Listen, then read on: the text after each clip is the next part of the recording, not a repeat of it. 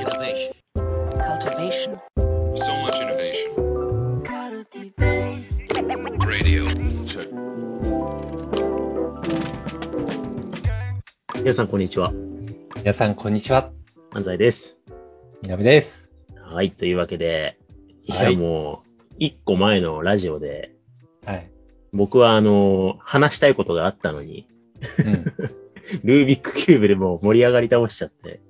えーアイスブレイクのつもりでさ、30秒くらいで終わらせようとしたら永遠と話しちゃったからさ。そうですね。なので、ちょっと今日、今日はね、もう、いきなり本題に行きたいんですけど、ルービッ僕はクキューブ、余計なこと言いませんよ。そう。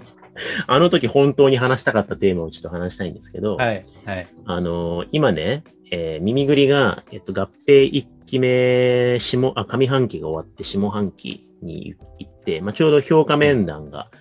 こう、進んでるタイミングじゃないですか。うん。うん。で、我々はまあ、半期に1回評価面談があって、まあ、評価があって、えっと、まあ、いわゆる査定的なことが入ってみたいなのがあるわけなんですけど、うん。まあ、どんぐりはずっとそのスタイルで合併前やっていて、うんで、ミミクリデザインは、まあ、創業4期目とかで、これまでなんかこう、ガチガチに評価制度があるというよりかは、マネージャーといろいろ対話しながらみんなが納得いく評価でやってきたっていうので、まあ、小さいサイズだったら全然それで問題出な出なかったんで、うんやってたんですけど、まあ、合併して評価制度を今、まあ、再構築しながらも、評価面談のもともとどんぐりが、えーやってたやり方で、全員でやってると。いうので、もともとミミクリデザインだったメンバーからすると、うお、こんな感じでやってんだって言って、今ちょっとこう、やや、えー戸惑いながら、このやり方に慣れてるっていうところだと思うんですよね。うんで、結構我々のやり方って、世の中的に一般的なやり方なんですか？あの評価面談のフローって。いやー、この問いかけが待ってるのになんで俺ルービックキューブの話したんだろうなすごい内省そうしてた。だよ、そうだよ。そうだよ。だって収録する前にさ、よし、じゃあ評価面談の話、僕からやるんで、つっていろいろなんか深掘りするから、じゃあレコーディングをしますね、つって、はい、スタートつってもルービックキューブの話ずっと。なんであれ？俺ルービックキューブの話10分以上したんだろう。17分ぐらい、17分ぐらいルービックキューブの話してたの。ちょっと反省しました。そうっすよ。で、だから今僕は今、あの、純度100%で評価面談の話を推し進めようとしてるんですけど、そうあの、うんえっと、僕らのやり方って、まず、その、評価される人が自分の自己評価のプレゼンスライドを作って、はい。まあ、フォーマットとか観点はあるんですけど、自分的にはこうだったと思う、この半年間はっていうプレゼンをすると。で、そのプレゼンを作るにあたって、マネージャーと、まあ、事前に壁打ちしたりとか目線合わせして、まあマネージャーとその本人の中で、まあ、乖離がないプレゼンテーションがなされる。うんで、そこでまあアカウンタビリティ発揮して、俺はこうだった、これが課題だった、うん私はこうでした、みたいなことが語られて、で、そこにまあ評、メイン評価者と、まあ、サブ評価者とか、あとは、場合によっては、えーリファレンサーっていう形で、評価者ではないけど、よく一緒に仕事してた人とかで、えーがいる一時面談、一時プレゼンみたいなのが入りますよね。うん。で、その場で、そのプレゼンした評価される人に対して、なんかあなたはこうだよとかフィードバックするんじゃなくて、結構周りから質問をいろいろしたりとか、まあちょっとコメントフィードバックもありつつ、なんか目線合わせる時間をやりますよね。360度評価みたいな感じで。そうだね。で、それをやって、なんか事実確認、あ、こんなことも実はやってたんだとか、えーうんそういうのがこう場に出された上で、評価者同士で、まあ面談をして、評価を決定して、で、本人にフィードバックするみたいな、なんかフローじゃないですか？これ結構一般的なやり方なんですか？ね。あの、そうだな、トピック的な流れで言うと、割と最近やられがちな一般的な評価面談のプロセスですね。まあ、うん一般的って言っても世の中全体に一般的っていうよりかは、なんかこのあたりの探索をしっかり進めているような、まあ、それこそ OKR をしっかり導入して、で、それと紐付けながら、半期フィードバック評価面談プロセスを構築しているような、なんかテックスタートアップのそれなりに HR に力を入れたようなところうんとかだと、割とスタンダードなプロセスなんじゃないかなって思ってますね。そうなんですね。そうそう。うんまあ、でも、なんか違うところもあって、なんかプロセス的に言うと、まあ、振り返りして、シート作って、で、それを提示して、で、リファレンスと言いながら、なんか、ステップを踏んで、で、最終的になんか評価を目線合わせしてフィードバックってあるんだけれども、なんかポイント的にちょっと違うところもあって、うちの場合って、あの、レバレッジポイントが違うなって思うんですよね。まあ、本質的にはそこにレバレッジかけるべきって僕はずっと思ってはいるんだけど、うんさっきのプロセス的なのをそのまま進行する感じだと、あの、評価、評価面談、つつまりさっきの自分のシートをプレゼンする場みたいなのにレバレッジをすごいかけたりとかするんですよね。うんなんか普通にやったりとかすると。うんうん要要は、なんかそその時になって、初めて、あの、その人が何をやってたかっていうのを知るような上位者の方が現れる。だったりとか、あるいは、なんかそのシートを作り込んで、あの、プレゼンする人、説明する人も、その場で初めて、あの、説明をして、フィードバックをなされるだったりとか、あの、リファレンサーも、なんか問いかけっていうよりも、ちょっとフィードバック寄りになったりとかする、だったりとかって、割とプロセス上起こりがちだったりとかしてて、うんで、あのプロセスの場合、割とかなり力入れているのが、あの、その自分のプレゼンシートを作る前のリフレクションにしっかりコストを使って、うん。マネージャーだったり、メンターだったりと一緒に、ちゃんとリフレクティブに内容を作り込んで、半年間どうだったのかっていう内政の時間を設けていく。であったりとか、うん評価面談の場とかも、あの結構会社によっては15分くらいで終わったりとかするところもあるんですよね。うんみんな忙しかったりとかするから。うんじゃなくって、ちゃんと1時間とか、人によっては2時間とか使ってる人とかもいて、うお、マジそんな使ってんのかと思ったんですけど、うんそういう時間を作って、問いかけに力を入れる。で渡してきたものに対してリファレンサーとかが、あの、こういう観点はどうですか？って問いかけをして、相手の内政を、リフレクションを手伝うような所作を行っていく。だったりとか、なんかそういう、なんか結構評価するっていうのを目的っていうよりも、相手の半年間をリフレクションをより役に立てていきながら、なんかそれを形式化、あらゆる観点で対称性を持ちながら多様な目線でインプットをしていき、で、本人の中に何かを貯めて、じゃあこれをベースにして、次にどうすればいいかなっていうのを自然になんか問いが向くようにするっていうのを、なんかプロセス上重視している。だから本人のための場であるっていう意識がすごい強い。あですよねそうですね。みんなで作り上げている共同的な、ある種の対話的なプロセスのうん期間っていう感覚値がめちゃくちゃ強い。で、本来はそうあるべきなんだよなって僕思ってる感じですね。なるほどですね。うん。なんか、実際、まあ、えっと、まだ全部終わってないですけど、うんえっと、運用してて僕もすごいそれ感じてて、うんなんかなんなら、その人のまあ評価って、まあ健全にやってたら、なんか、うんなんだろうな、あのプレゼンなくても多分評価つけられると思うんですよね。つけられます。大体分かってる。うん。全で然、つけられます。そのプレゼンによって、なんか、言い方難しいですけど、うん一発逆転評価が覆るとか、なんか、なんかそういう場っていうよりかは、なんか半年間にその人が試行錯誤してた肝だったり、なんかその中で何をこう学んでいたりとか、なんかもっと深く知りたいから教えて、みたいな空気すごい感じるんですよね。あ、そうですね。うんそうです、そうです。あの、結構だから、あの、あるのが、やっぱり評価なんで、基本はファクトベース、成果として、あの、こういうものが顕在化したよね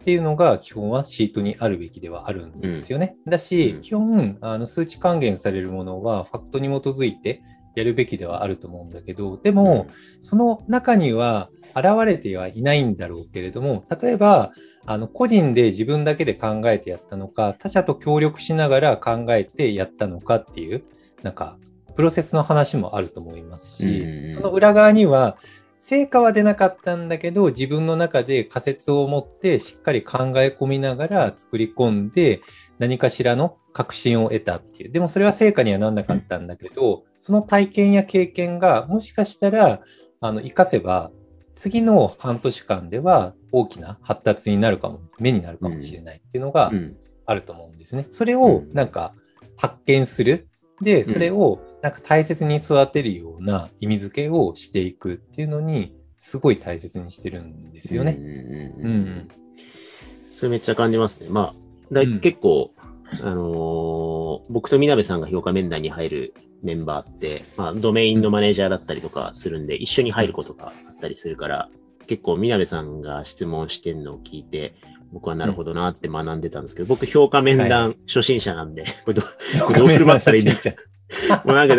キョロキョロして、なんか、俺ここで今喋んない方がいいのかなみたいな、キョロキョロみたいな。一応最終評価者だったりとかすると、うんなんか、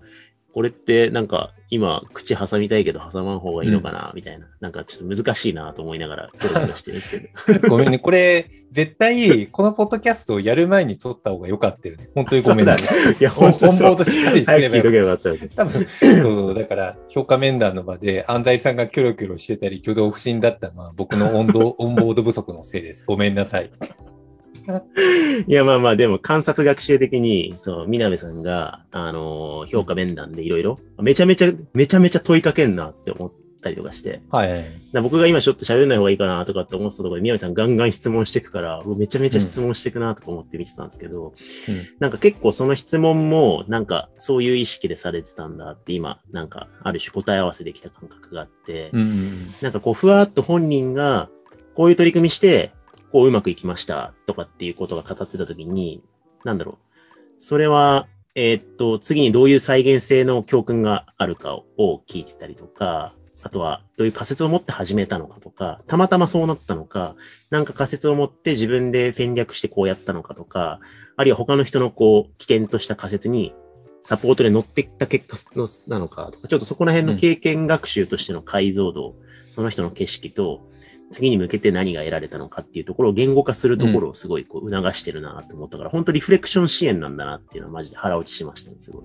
そうですね。リフレクション支援ですね。なんか、うん。結構、ここの感覚値を大切にしていった方が、この人にとっては資産として役に立つんだよなっていうのを、なんかフィードバックしようとしたりとか、あ、だから、なんか、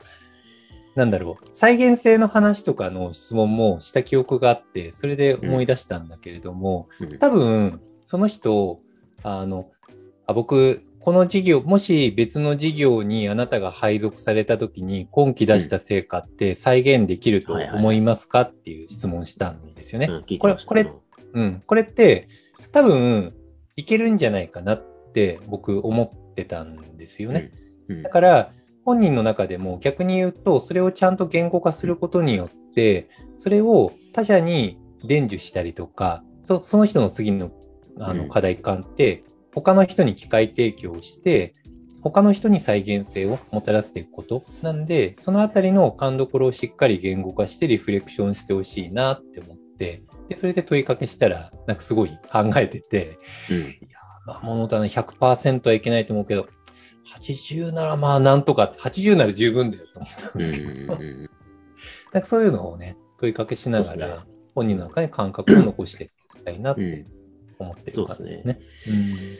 なんかだからすごい、あの、評価面談はリフレクション、キャリア学習、半期のリフレクションのキャリア学習の場なんだなって思って、すごい、なんかな、改めて腹落ちした、この仕組みに腹落ちをしたんですけど、結構問いかけはやっぱりすごい、南さんうまいなと思ったのは、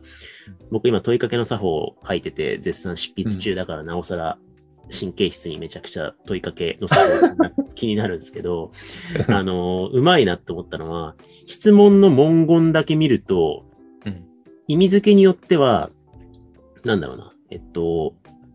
なんつったらいいのかな。例えば、うん。それ、それはあなたがこう戦略、仮説を持ってやったことなのか、たまたまなのかとか、うん。再現性あると思いますかって質問って、うん。その文言だけネガティブに解釈したら、それ本当にお前たまたまじゃねえのかとか、はいはいはいはい。そうそう、それってお前がやろうと思ってやったことなんか、お前の成果なんか本当って、受け手が解釈してもおかしくない質問でもあると思うんですけど、結構あると思います。ポロッと補足で、いや、これポポジティブ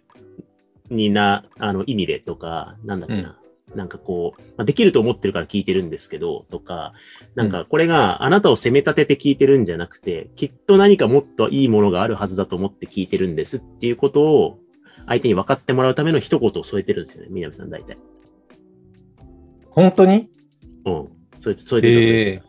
添えてた？じゃあ感覚ですね、完全に。た。だから誤解されると、なんか、本当にそれってあなたの成果なのって質問になっちゃうんだけど、ちゃんと分かってもらえばリフレクションの質問になるような質問をしていて、で、それが、はいこれはきっとなんか工夫があるはずだし、再現性のある部分があるはずだし、あなたが意図してやったことがあるはずだから、それを知りたくて聞いていますっていうことが伝わるようにしてるんだなって思って。なるほど、なるほど。うん。それがないと、ね、なんか自分を武装して、うんなんか取り繕ってうまくいったことをアピールする評価の場にな、本当の意味の評価の場になって、あ、そうですね。レクションの場にならないと思うんですよね。うん。うん。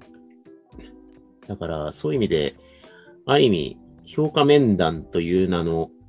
まあ、評価はなんとなくみんなもう暗黙的に分かって、はい。仕組みと制度がなくても対話で決められるんだけど、うんこの仕組みの中で、なんかきちんとリフレクションして説明責任を果たしてもらって、その次のアクションにつなげてもらってっていう、なんか経験学習を半年レベルでガツッと進める装置なんだなって思ったっていうのが結構あ、そうですね。ね。あうんうん。完全だからあれ、対話の場ですよね。うん。なんかうんあの、非評価者も評価者側も対話的なファシリテーターマインドセットを持って、ないしはうん。耳ぐりがそういう文化があるからこそできることだと思うんですよね。なんか、だ誰かが邪悪な気持ちを持ってやろうとしたりとか、なんかすっごい、なんかプレゼン、完全なるプレゼンテーションマインドセットで数値を上げに来るだったりとか、うん。いやまあ、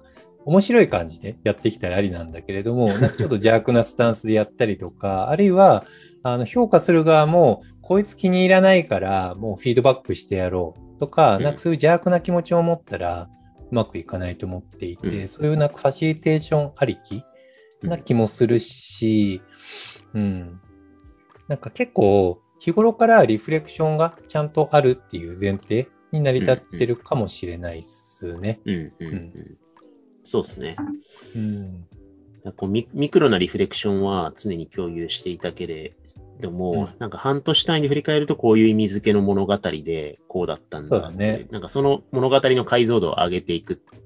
うん。対話のプロセスなんだなと。まあそんな感じでうん。思いましたね。そうだね。うん。そうだね。だからまあ、評価とかプレゼンっていう文言が合ってるかどうかうんわかんないんだけど、でもまあ、何ですかね。ちょっとさっきのアカウンタビリティ説明責任みたいな話じゃないけれども、やっぱりなんか我々共同して一緒に仕事をしていくってなってくると、やっぱり自分のやってきたことだったりとか、得た経験とかを周りに説明をして、シェアをしていくことって、やっぱり共同する上ですごい大切うんだと思っていて、ちょっと非日常な緊張する場の中で、ちゃんと今みたいな対話の経験をしっかりできるって、すごい資産に本人にとっても、チームにとってもなると思うんですよね。うんなんで、ちょっと緊張するような立て付け。うでも、緊張する場なんだけど、なんかすごいプレイフレにちゃんとあのリフレクティブにやっていこうねっていう、そういう、うん、感じかもしれないですね。なるほどね。はい。よくわかりました。なんはいかまだフロー途中だから、リフレクション対話の場があって、まだ評価が決まってフィードバックされてっていうところまで行ききってないけど、うんフィードバックまで行ってないのにみんな良かったわーってなってる人が多いのは、なんかそれが理由なんだなと。評評評価、判定を下す場じゃなくて、はい。リフレクションの場だから、なんかもうある意味、うんほぼ、えー評価される側からすると、なんかこのプレゼンテーションを対話の場ですることによって、なんか学習の大半は終わってるんだなって思いましたね。そうですねうん。そうですね。はい。というわけで、ちょっと評価面談はね、あのーミミクリ勢にとっては1回目だったから、今回ちょっといろいろ腹落ちした人も多いんじゃないかなと思うから、ちょっと繰り返していく中でちょっと習熟していきたいですね。これなんか熟達も結構重要な気がしたんで、組織的に。あ、そうですね。うん。結構、これ、あの、えっと、耳ぐりになる前のどんぐり単体だった時の、あの、ドンシュランっていう評価面談、同じようなプロセスやってたんですけど、なんかそれをやった後のみんなが、すごいめちゃくちゃ楽しそうにしてたんですよね。それって、やっぱり3、2、3年くらい同じようなプロセスやってったから、習熟お互いにして、お互いのなんか勘どころも見えるし、結構深い理解をしないながら、ファシリテーションし合えるようになったっていうのがあったと思うんですよね。うん。だからなんか、習熟をみんなでしていくことによって、うんさらなるアップデートして強い組織、チームを作っていきたいなって思ってますね。そうですね。この評価面談がうまく回ってるってことが、もうそれが組織開発がうまくいってる指標になるなって思ったんで。まあそうですね。うん。そうですね。うんよくあの、なんか、ふ普段何もコミュニケーションしてないのに、評価の時だけ、なんか急にみんな出てきてフィードバックを15分くらいして去っていくってめっちゃネガティブ体験